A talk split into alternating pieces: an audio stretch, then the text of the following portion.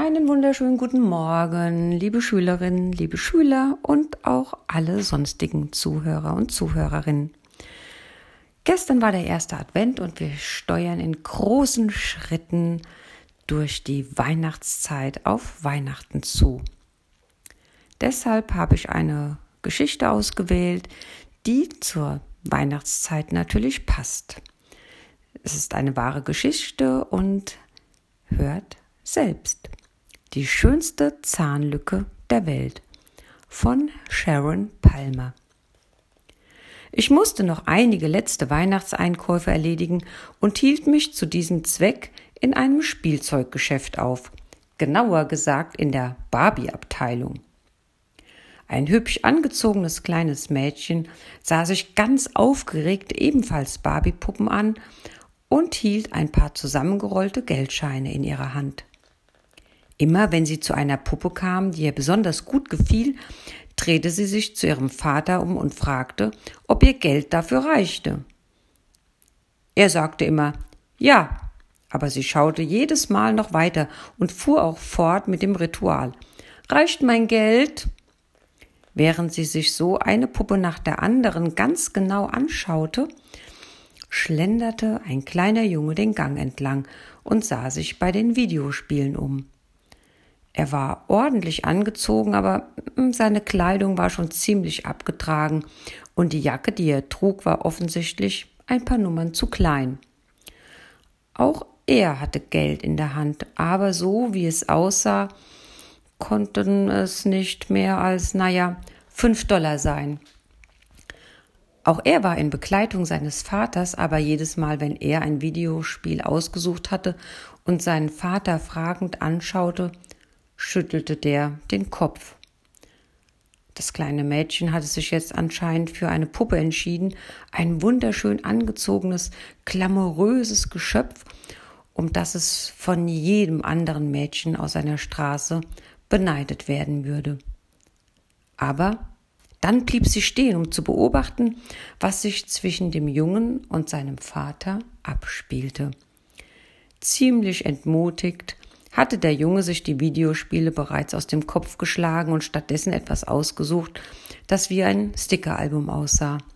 Dann gingen er und sein Vater durch einen anderen Gang das Geschäft in Richtung Kasse.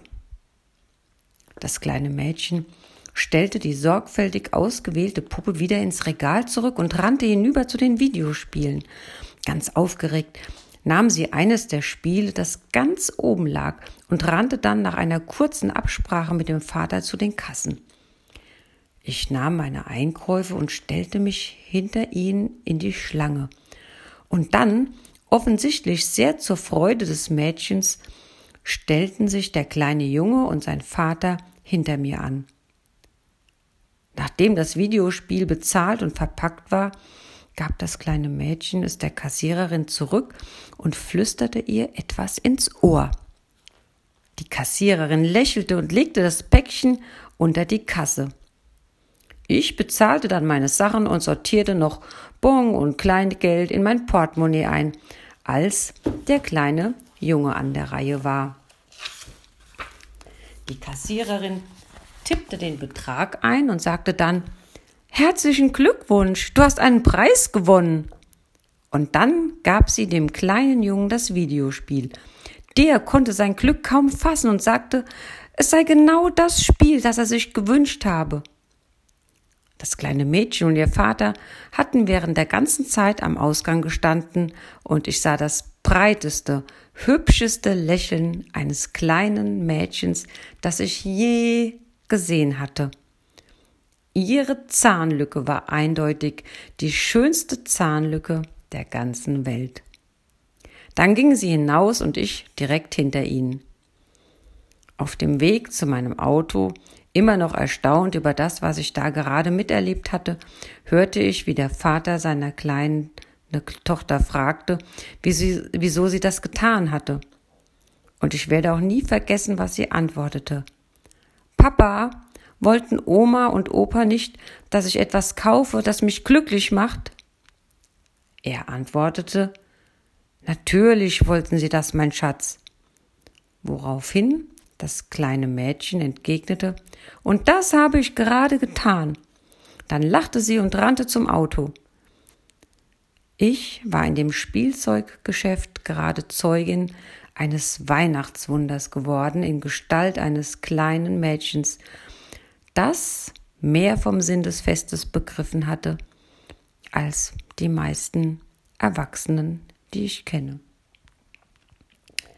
Ja, ich wünsche dir und ich wünsche mir, dass wir wirklich den Sinn des Weihnachtsfestes erkennen und ja, diesen Schatz einfach auch in unserem Herzen tragen.